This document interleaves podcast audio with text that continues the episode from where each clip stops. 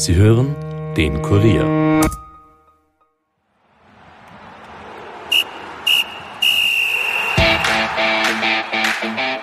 Neues Jahr, alte Probleme. Die finanziellen Sorgen der Wiener Austria sind auch nach dem Jahreswechsel nicht kleiner geworden. Noch im Jänner soll es um die Zukunft des Vereins gehen. Um darüber zu sprechen, habe ich mir den Kollegen Alexander Strecher ins Podcaststudio eingeladen. Wir reden über die violetten Existenzängste, die Personalie Markus Kretschmer und was von der Austria sportlich noch zu erwarten ist. Mein Name ist Stefan Berndl und ihr hört die Kurier Nachspielzeit.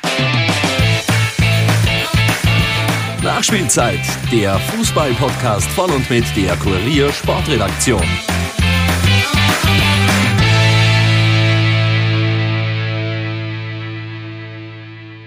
Hallo und herzlich willkommen zurück zu einer neuen Episode und heute nicht alleine oder mit einem unserer Sport-Talks, sondern mit jenem Kollegen, dem ihr die letzten Wochen jetzt lauschen durftet bei seinen Interviews. Ich begrüße den Kollegen Alexander Streicher bei mir im Podcaststudio. Servus Alex. Hallo, servus. Wir wollen heute vor allem über die Wiener Austria sprechen. Genauer Gerne. gesagt geht es um nicht weniger als die wirtschaftliche und sportliche Zukunft des Vereins. Du hast da zuletzt jetzt eine ausführliche Geschichte veröffentlicht. Die verlinke ich natürlich in der Podcast-Beschreibung. Bevor wir auf die einzelnen Punkte jeweils ein wenig genauer eingehen, Ganz grob, was sind jetzt so aufgezählt die vielen Baustellen, die bei der Austria aktuell da zu beackern sind? Ja, bei der Austria äh, werden die nächsten zwei Monate, der Jänner noch und, und auch der Februar extrem wichtig. Sportlich natürlich, wenn man in der Tabelle unten drinnen steht und irgendwie noch Platz sechs im Auge hat und da muss man jetzt definitiv anfangen zu gewinnen. Aber noch wichtiger wird die wirtschaftliche äh, Komponente sein, dass der Verein mit einem Minus von 19 Millionen in der Bilanz äh, jetzt wieder wieder irgendwie ja, liquide wird, weil im März muss man ja die Unterlagen für die neue Lizenz vorlegen und ähm, Stand jetzt schaut es da eher nicht so gut aus. Das ganz große Thema, du hast es jetzt eh auch schon angesprochen, sind die finanziellen Sorgen, die man hat im abgelaufenen Geschäftsjahr, also bis Sommer 2020, steht da ein fettes Minus von 19 Millionen. Da ist man mit Abstand von allen Bundesligisten, also so schlecht steht keiner da wie die Austria. Wie lässt sich dieses große Minus erklären, weil nur an Corona kann es bekanntlich nicht liegen? Nein, es wurde zwar Corona als, als Grund genannt, aber das äh, ist vielleicht ein Teilaspekt bestenfalls. Einerseits äh, gibt es halt nach wie vor Zahlungen zum, zum Stadionbau. Das äh, hängt nach, das äh, belastet ganz einfach die, die wirtschaftliche Situation der Austria. Und was man so, was ich erfahren habe, also es hat äh, schon einen möglichen Investor gegeben aus Saudi-Arabien, wo es eine Zusage gegeben hat über 15 Millionen. Und äh, das hat man, glaube ich, in der Bilanz einfach äh, geltend machen müssen, weil ja ähm, praktisch eine Forderung besteht auch und dieser Deal ist, obwohl unterschrieben, nicht zustande gekommen und irgendwann hat man das aus der Bilanz rausnehmen müssen, eben äh, Wert bereinigen, wie man so schön sagt und ähm, ja, das fehlt jetzt einfach. Bleiben wir doch gleich bei diesem ominösen Investor, bei diesem Geldgeber, den die Austria nach wie vor sucht. Du hast gerade angesprochen, das eine, das so gut wie fix ausgesehen hat, ist nichts geworden. Wie ist da jetzt der aktuelle Stand der Dinge? Gibt es Interessenten? Wer könnte da in Frage kommen? Ja, es gibt Interessenten, mittlerweile der dritte ernstzunehmende. Es hat auch noch Portugiesen gegeben, das dürfte auch nichts werden. Ähm, aber es gibt jetzt einen dritten und ähm, was man so aus dem Umfeld der Austria äh, alles vernehmen kann, sind das gute Gespräche und ähm, ja, der, der Investor ist zu, durchaus Vertrauen erweckend, äh, aber natürlich, solange da nichts fix ist, äh, muss man halt mit Eventualitäten rechnen. Die Austria will bis Jänner, Ende Jänner eben der Klarheit haben und äh, rechnet damit, dass, dass das auch unter Dach und Fach gebracht wird. Inwiefern geht man da jetzt auch deutlich vorsichtiger an die Sache heran, wenn man schon weiß, quasi beim letzten Mal hat man schon damit gerechnet, dass es was wird, dann ist nichts daraus geworden. Ist man da jetzt auch vorsichtiger als Verein, da irgendwie schon fixe Zusagen etc. zu machen? Natürlich, also äh, insofern sind sie auf jeden Fall vorsichtiger mit der Kommunikation nach außen. Also es wird alles äh, intern behalten.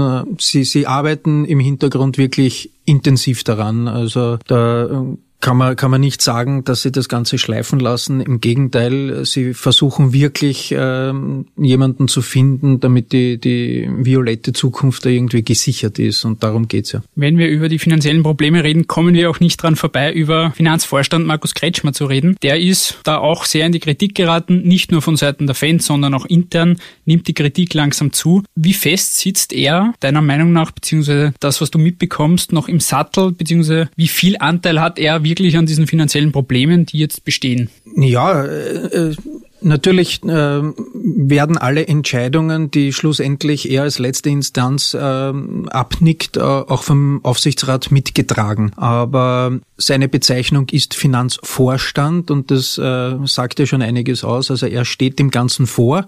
Das heißt, er ist die letzte Instanz und daher, wenn man ein, ein Minus hat von 19 Millionen, natürlich ist er dann in der Verantwortung. Äh, wie weit er jetzt fest im Sattel sitzt, ich, ich denke aktuell halt äh, wächst die Kritik durchaus von den Fans. Also dort ist er ja, kann man sagen, der Hauptschuldige. Aber natürlich auch im Verein äh, überlegt man sich jetzt, wie, wie konnte es so weit kommen und wie kommen wir aus dieser Situation auch wieder raus. Fakt ist, dass der Vertrag von Markus Kretschmer im, im Juni 2021 ausläuft und da wird es jetzt eben äh, laufend Gespräche geben, in erster Linie mit Präsident Frank Hensel, um, um äh, irgendwie zu evaluieren, in welcher Form kann es weitergehen. Entweder man verlängert den Vertrag nicht oder man verlängert ihn doch vielleicht in in einer anderen Position oder mit einer breiteren Aufteilung der Verantwortlichkeiten. Mhm. Du hast jetzt Frank Hensel schon angesprochen. Da stehen jetzt auch im Februar dann die Präsidentenwahlen wieder an. Hensel ist jetzt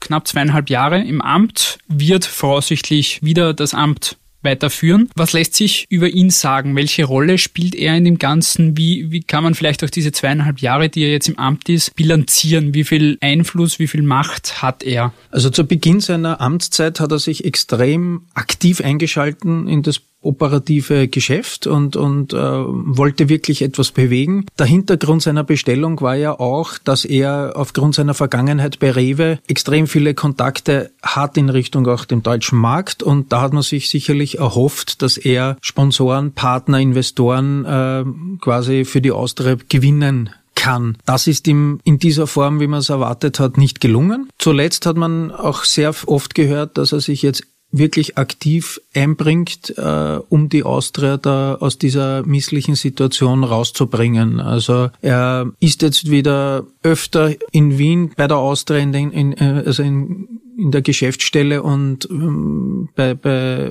diversen Gremien dabei, bei den Sitzungen dabei und, und arbeitet intensiv dran mit, dass eben da zum Beispiel mit dem Investor da ein Abschluss äh, erzielt werden kann. Eine weitere Baustelle, die du auch in deinem Artikel erwähnt hast, sind die vielen auslaufenden Verträge. Du hast Kretschmer schon angesprochen, der Vertrag geht bis Juni. Stöger ist ebenfalls ein Vertrag, der ausläuft und dazu noch zahlreiche Spieler. Was heißt das jetzt für die Planung der nächsten Monate? Und der Spielraum ist ja finanziell nicht unbedingt groß. Welche Spieler könnten da eventuell bald die Austria verlassen? Momentan ist alles irgendwie in der Schwebe, also was man so hört. Natürlich Peter Stöger, dessen Vertrag läuft auch aus und ähm, der möchte natürlich auch äh, eine Klarheit haben, welcher Rahmen steht ihm generell zur Verfügung. Kann er im sportlichen Bereich überhaupt dann in Zukunft etwas bewirken. Wenn das Korsett extrem eng geschnürt ist, dann bleibt eben kein Spielraum, wenn man jeden Euro fünfmal umdrehen muss. Das heißt, wichtig wird sein, dass die Austria so schnell wie möglich das Finanzielle einmal lösen kann, damit man weiß, es besteht eine, eine Zukunft, eine gute, äh, man kann wieder etwas bewegen im sportlichen Bereich. Ähm, ich glaube, dass eben alle, die im sportlichen Bereich tätig sind, darauf warten. Genauso die Spieler.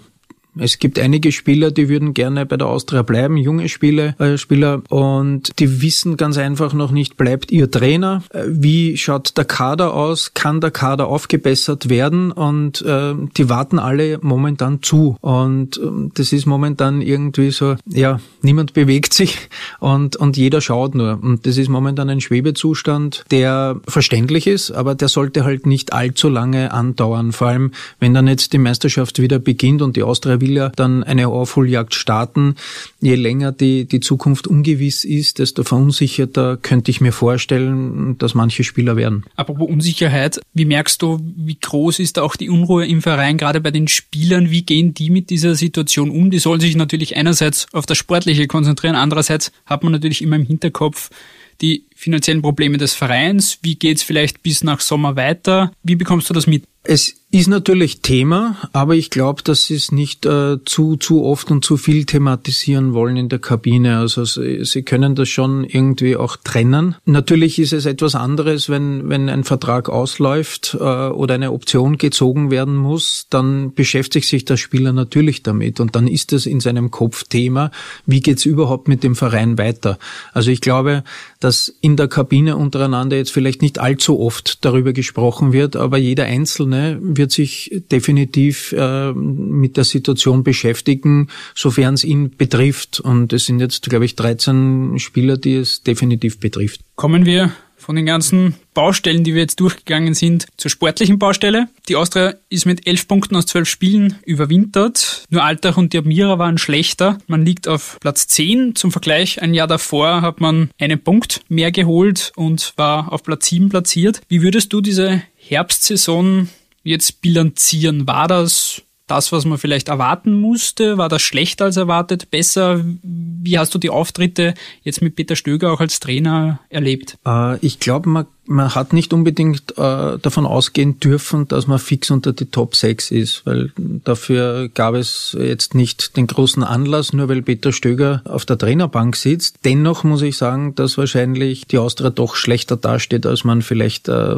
erwarten durfte. Es hat ein paar Spiele gegeben, durchaus, wo, wo man Phasen gesehen hat, dass, dass sich etwas verbessert, aber es, es war das Problem bei der Austria im, im Herbst, dass es immer nur Phasen waren. Also es hat nie Spiele gegeben, wo das einmal über einen weiter, weiten Zeitraum oder vielleicht gar über 90 Minuten funktioniert hat und das war halt dann eben Stückwerk und das war dann unterm Strich ganz einfach zu wenig. Jetzt gibt's eine kurze Vorbereitungszeit, ähm, in der kann man auch jetzt nicht äh, neue Sachen so, so locker leicht einstudieren. Das heißt, man wird versuchen wahrscheinlich an, an diesen Sachen, die man ja schon beackert hat im Herbst, äh, weiter zu arbeiten und zu feilen und wahrscheinlich den Spielern äh, die einfache, klare Dinge mitgeben, an die sie sich anhalten können, wenn irgendwann einmal etwas nicht funktioniert. Sie brauchen offensichtlich im Spiel, äh, wenn der Spielverlauf nicht zu ihren Gunsten ist, eine, eine Art Fangnetz, wo sie sich anhalten können und wo sie dann ganz einfach Werkzeuge haben,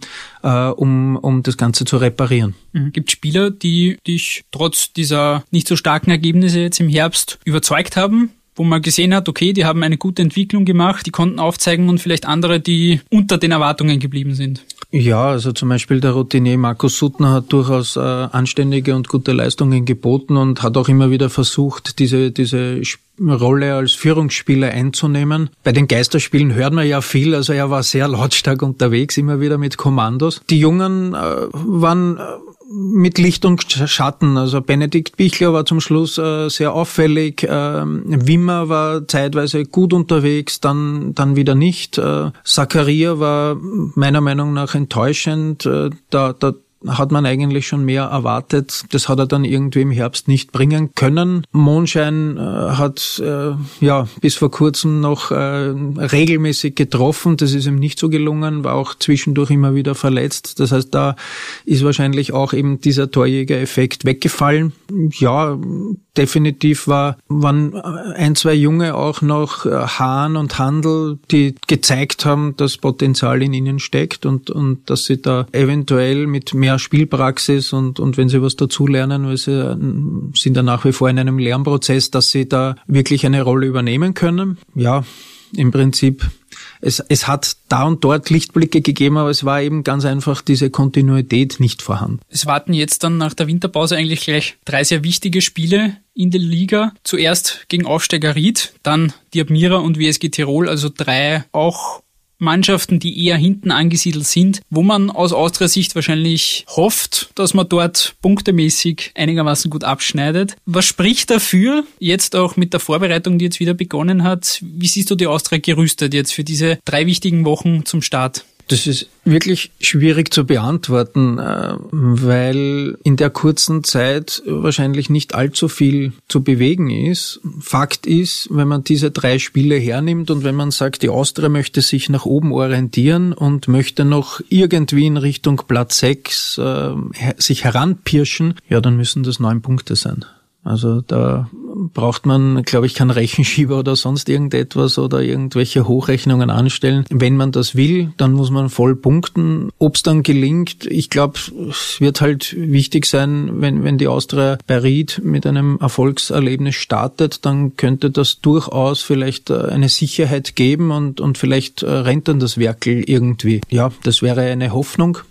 Ansonsten äh, gilt es halt weiter zu arbeiten und, und diese Dinge abzustellen, mit Fehlern in der Defensive und, und ganz einfach diverse Automatismen einfach weiter einstudieren. Lass uns zum Abschluss noch kurz über jenes Spiel sprechen, das dann jetzt das die Frühjahrsaison einläuten wird. Und zwar WRC gegen Sturm am 17. Jänner, das Nachtragsspiel. Sturm kann da mit einem Sieg die Tabellenführung erobern. Und da haben wir ja mit Christian Ilzer einen alten Bekannten auf der Trainerbank. Hat dich das überrascht, dass Ilzer, der bei der Austria nie so wirklich überzeugen konnte, dass der bei Sturm sofort so einschlägt und jetzt, sagen wir mal, nach Punktverlusten mit dem einen Spiel weniger sogar eigentlich Winterkönig war. Also es hat mich nicht überrascht, dass das äh, dass das funktionieren könnte, dass es so gut funktioniert. Das hat mich schon überrascht. Also dass der Sturm dermaßen einen Lauf hinlegt. Ja, das zeigt halt, dass es vielleicht bei der Austria nicht immer nur am Trainer liegt, äh, sondern an, an vielen Umständen im Umfeld. Ja,